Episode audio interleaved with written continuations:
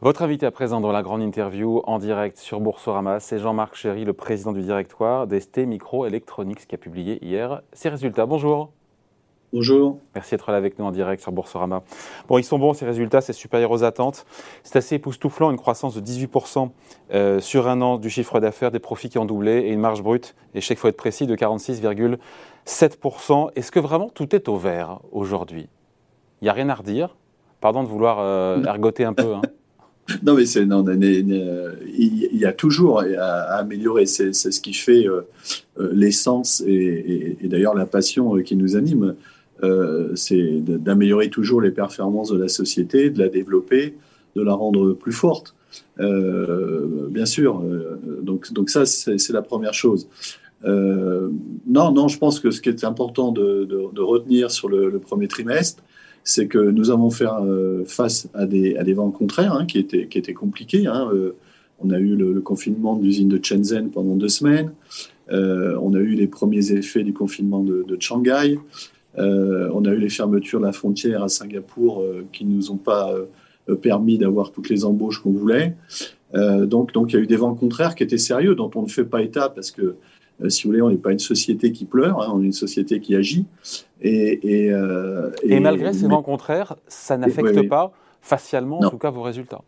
Non, parce qu'on a, je pense, euh, dans notre ADN, depuis très très longtemps, sur ces sociétés de high-tech qui vont très vite sur des marchés très cycliques, très réactifs, on a une capacité de résistance chez ST qui est importante et surtout de, de réactivité euh, extrêmement rapide. Et puis la demande est toujours là, elle est porteuse, elle est structurelle. Euh, la demande en, chips, en semi-conducteurs, elle est toujours aussi importante. Il n'y a pas d'essoufflement, quel que soit le, secteur, je ne sais pas. Absolument pas. Absolument pas. La, dynamique euh, du marché est très forte. On a, encore enregistré au premier trimestre plus de 4 milliards de dollars de commandes. Donc le, rapport enregistrement de commandes sur facturation est encore supérieur à 1,2. Même si on parle de ralentissement économique un peu partout, on a vu le FMI qui a revu sa croissance mondiale, enfin la croissance mondiale, de quasiment un point à la baisse, euh, à 3,6%. Donc pour l'instant, chez ST Micro, vous n'êtes pas affecté par le ralentissement économique qui est à l'œuvre à peu près bah, partout. Non, chez ST, je pense que sur l'ensemble du marché du semi-conducteur, pourquoi? Parce qu'il y, a deux effets qui se superposent. Il y a effectivement euh, bon, l'effet qui, est lié à l'économie.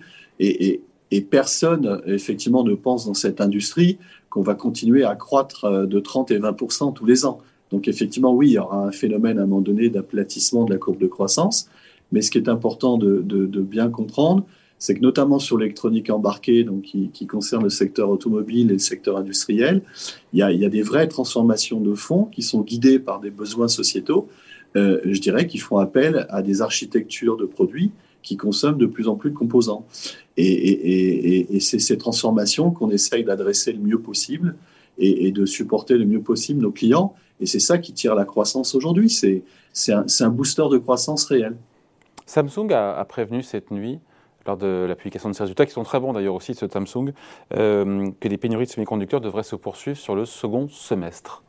Vous êtes sur, sur ce même horizon? Euh, oui, je les, confirme euh, sur euh, toute l'année 2022 et je, confirme que ça ne s'améliorera pas pour, nous. pour moi, je pense, sur les composants qu'on fabrique, un Samsung fabrique des mémoires principalement, alors que nous, on fabrique des composants plutôt diversifiés avant la deuxième partie de l'année 2023. Sachant que vous évoquiez, Jean-Marc Chéry, votre usine à Shenzhen, votre production locale, encore une fois, je ne sais pas combien d'usines vous avez sur place, mais euh, votre production locale est affectée par euh, cette stratégie zéro Covid, par les confinements? Qu'est-ce qui se passe concrètement sur place? Oui, oui, à Shenzhen, on a, on a dû fermer l'usine deux semaines quasiment. On a eu deux semaines d'impact de, fabrication. Hein. C'est plusieurs dizaines de millions de dollars de, pertes de revenus. Et, là, en ce moment, on est, euh, on est impacté par le confinement de Shanghai, euh, qui va durer jusqu'à fin avril, jusqu'au 29, je crois. Et, là, on a plutôt euh, des, sous-traitants d'assemblage de composants ou des fabricants de, matériaux qui sont, qui sont en arrêt. Et euh, en plus, la logistique est beaucoup plus compliquée. Donc, il a fallu réorienter des, matériaux semi-finis pour les faire assembler dans d'autres usines. Mais bon, vous, réussissez, vous réussissez à compenser ou pas? Oui, oui, on, on, y arrive, bien sûr. Ouais. Après, encore une fois, il y a il y a beaucoup de clignotants qui, en termes économiques et géopolitiques qui virent à l'orange. On, l'a évoqué effectivement. Il y a cette stratégie zéro Covid. Euh, il y a la guerre en Ukraine évidemment. Il y a cette inflation qui accélère. Comment tout ça impacte vos coûts? Vos coûts et, aussi euh, votre, votre, votre chaîne logistique? Parce qu'il y a un sujet là. Ah, on a eu clairement une inflation sur euh, d'abord l'ensemble des coûts industriels, hein, à savoir les coûts de fabrication et les coûts de logistique. Donc les coûts de logistique, bon, ils augmentent euh, énormément depuis, euh, je dirais, la période Covid. Hein. Euh, donc raréfaction du transport aérien. Hein. Je, vous avais déjà expliqué que, en fait, dans les avions civils, il, y a du transport de, composants notamment, et donc comme il y a moins de, vols, donc il y a une raréfaction donc de la capacité, donc une augmentation des coûts. Le transport maritime est complètement congestionné et le transport terrestre maintenant est en train de subir euh, les, les, coûts d'inflation donc de, de l'énergie, donc du, du, pétrole. Donc il y a augmentation des coûts de logistique et ensuite les coûts de matière, donc euh, donc euh, les gaz, les produits chimiques, les gaz spéciaux, le coût de l'énergie. Il faut savoir qu'est-ce on dépense 300 millions de dollars d'électricité par an. Euh, donc, euh, donc effectivement, il y a des pays sur lesquels les coûts de l'énergie sont, sont, contrôlés. Euh, Quelle est la facture Quelle est la facture pour rester micro de l'augmentation de ces coûts logistiques, de ces coûts énergétiques, de ces coûts en métaux, en intrants Sur l'électricité, ça a été pour l'année, c'est prévu pour l'année 2022, c'est à peu près 80 millions de dollars de coûts en plus. Et sur le reste? Sur le reste, on ne le communique pas. D'accord. Bon, euh, vous me disiez, enfin on disait euh, ce chiffre d'affaires qui a augmenté de 18% sur, euh, au premier trimestre sur un an. Vous me disiez on ne peut pas rester sur des, croissances comme ça, sur le, les guidance sur le trimestre à venir, c'est quoi? C'est 25% de croissance. Oui, quand même, quand même. Donc, et en sur un an ou en, séquentiel sur, Un an, c'est 25% de croissance sur, sur une année et, et à peu près 6% en séquentiel. Et donc vos objectifs euh, commerciaux et financiers, ces fameux 15 milliards de dollars de chiffre d'affaires sur 2022, vous les confirmez, encore une fois, malgré les confinements en Chine qui se multiplient, euh, on ne sait pas trop jusqu'où ça peut aller. Pour toute chose égale par ailleurs, aujourd'hui. Euh, on, pilote, on pilote la société, donc avec des, plans industriels et commerciaux qui doivent nous permettre d'atteindre une fourchette sur l'année entre 14 milliards 8 et, 15, milliards 3. Voilà, donc euh, bon, c'est normal qu'on Vous êtes à l'aise avec cette fourchette euh, Malgré les vents contraires, malgré les vents contraires. Non, non, on est tout à fait déterminé. Euh, tout d'abord, il faut comprendre que c'est absolument pas lié donc à, des, à une incertitude sur la demande, hein, puisque nos, portefeuilles sont supérieurs à plus de 20 milliards. c'est absolument pas lié à des, pro, à des projets ou des programmes spécifiques avec des grands clients. c'est lié effectivement à, la capacité de la société accroître euh, euh, conformément à nos plans nos capacités industrielles. Et là, euh, effectivement, la grande différence par rapport à, l'année dernière, hein, notamment, c'est que notre propre supply chain, c'est-à-dire les gens qui nous fournissent les équipements, les matériaux, les produits, etc., sont eux-mêmes sous une énorme pression. donc, donc il y a, y, a, y a, beaucoup d'aléas. Il y, y a, un travail énorme des équipes industriels, d'achat, euh, de supply chain, euh, pour travailler, pour sécuriser effectivement tout ça. Bon, et on considère que, que l'aléa qu'on a communiqué, euh, à peu près, je dirais plus ou moins, je dirais 150 millions de dollars, est un aléa qui est juste du bon sens, si vous voulez. Voilà.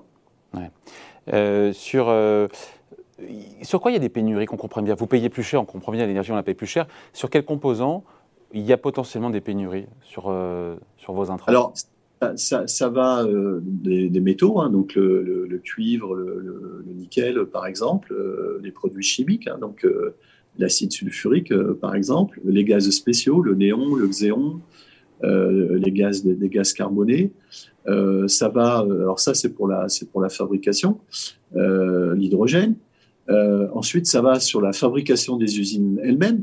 Euh, les, des petits tubes en plastique qui résistent à l'acide, l'acier inoxydable, euh, mais tout est en pénurie. Aujourd'hui, si vous voulez construire une usine, euh, les, les, les, temps d'approvisionnement des matériaux, c'est au moins deux ans. Le ressort, on tire dessus. Il n'y a pas un moment donné où, je ne dis pas qu'il risque de casser, mais à force d'être en tension comme ça?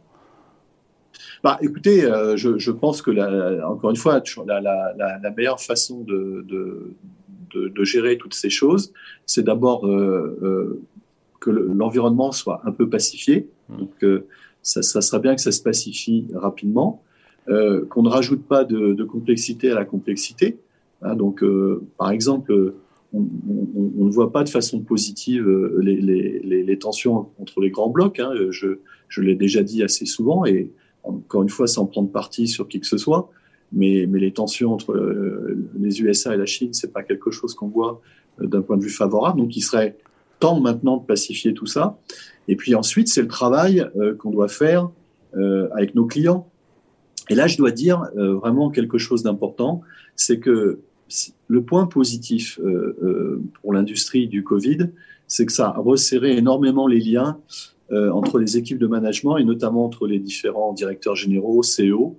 Et, on, a beaucoup de, beaucoup de relations entre nous maintenant et on est capable de se dire les choses euh, de façon très factuelle, euh, sans émotion. Et, en s'alignant de cette façon, on sait gérer ces pénuries.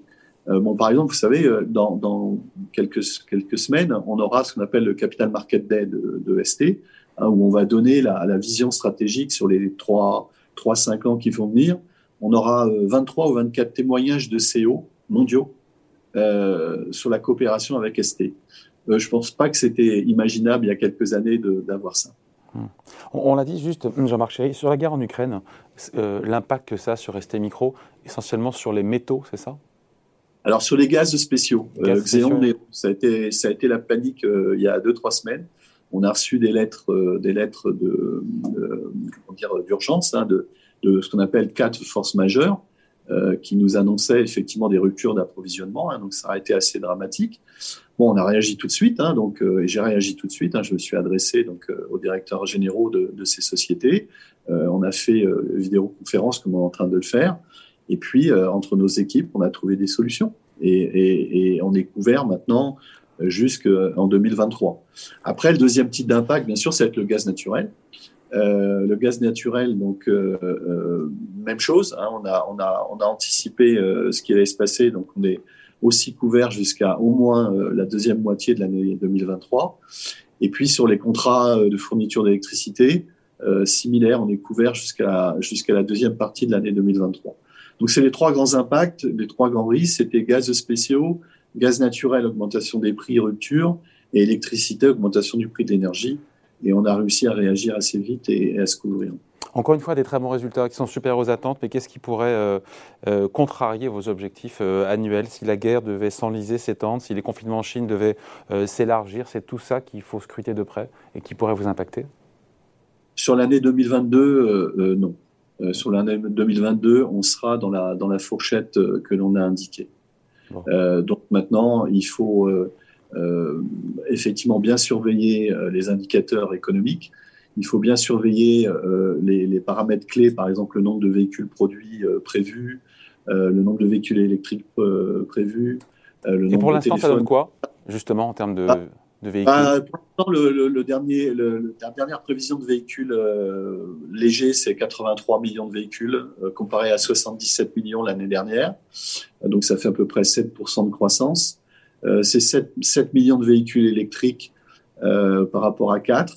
Bon, par contre, quand on discute avec nos clients et que, et que j'accumule tous les véhicules électriques euh, sur base batterie qui veulent produire chacun d'entre eux, ça dépasse largement les 7 millions. Et puis, le nombre de téléphones, c'est à peu près 1,4 milliard, euh, dont 700 millions de téléphones 5G. Bon, ce qui, est, ce qui est en train de se normaliser à peu près comme, comme, comme croissance, c'est les, les PC, hein, les ordinateurs personnels. On voit bien que la sortie du travail à la maison, du travail déporté, euh, est, en train d'aplatir la, courbe de fabrication donc euh, des, PC. Donc non, les, indicateurs, si vous voulez, euh, externes à la société, sont aujourd'hui à un niveau qui, encore une fois, ne nous font pas craindre, je dirais, l'année 2022. maintenant, il faut bien voir comment on va évoluer effectivement cette guerre entre l'Ukraine et, la Russie, ses implications, voir comment les taux d'intérêt vont évoluer. Euh, c'est un sujet aussi pour, pour ST Micro, l'évolution sur les taux d'intérêt? Bah, pas tellement vis-à-vis de nous, puisque, euh, si vous voulez, on a une, une, une, position financière qui est très robuste, hein, puisqu'on a à peu près 900, 900 millions de dollars de, de trésorerie nette. Euh, donc euh, euh, positive. Non, ce qui, est, ce qui est, ce qui les taux d'intérêt impactent obligatoirement les, les marchés finaux, hein, le, le, marché de, de, consommateurs. Et puis bon, ça a un effet mécanique sur les prix de l'action. Hein. Vous savez comment ça se passe. vous augmentez les taux d'intérêt, ce qu'on appelle le WAC.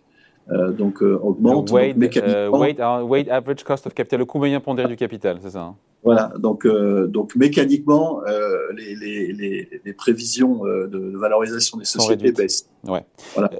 Jean-Marc Chéry, vous parliez du secteur auto ou des smartphones. On parle souvent d'Apple et Tesla qui sont parmi vos clients, mais dans ces, ces industries-là, il n'y a pas que cela, hein, il faut le dire, même si. Non, non, non. Je sais, mais c'est le dire. non, non, on a, on a à peu près 20, 20, grands, 20 grands comptes qui représentent plus de 40%, je dirais, de la société. Ensuite, euh, on a euh, à peu près euh, plus de 100 000 clients qu'on adresse soit directement, soit via la distribution, bon, qui eux représentent 60%. encore une fois, qui s'écuit répartissent entre le secteur automobile, le secteur industriel, où, là, on veut vraiment être un leader très très large.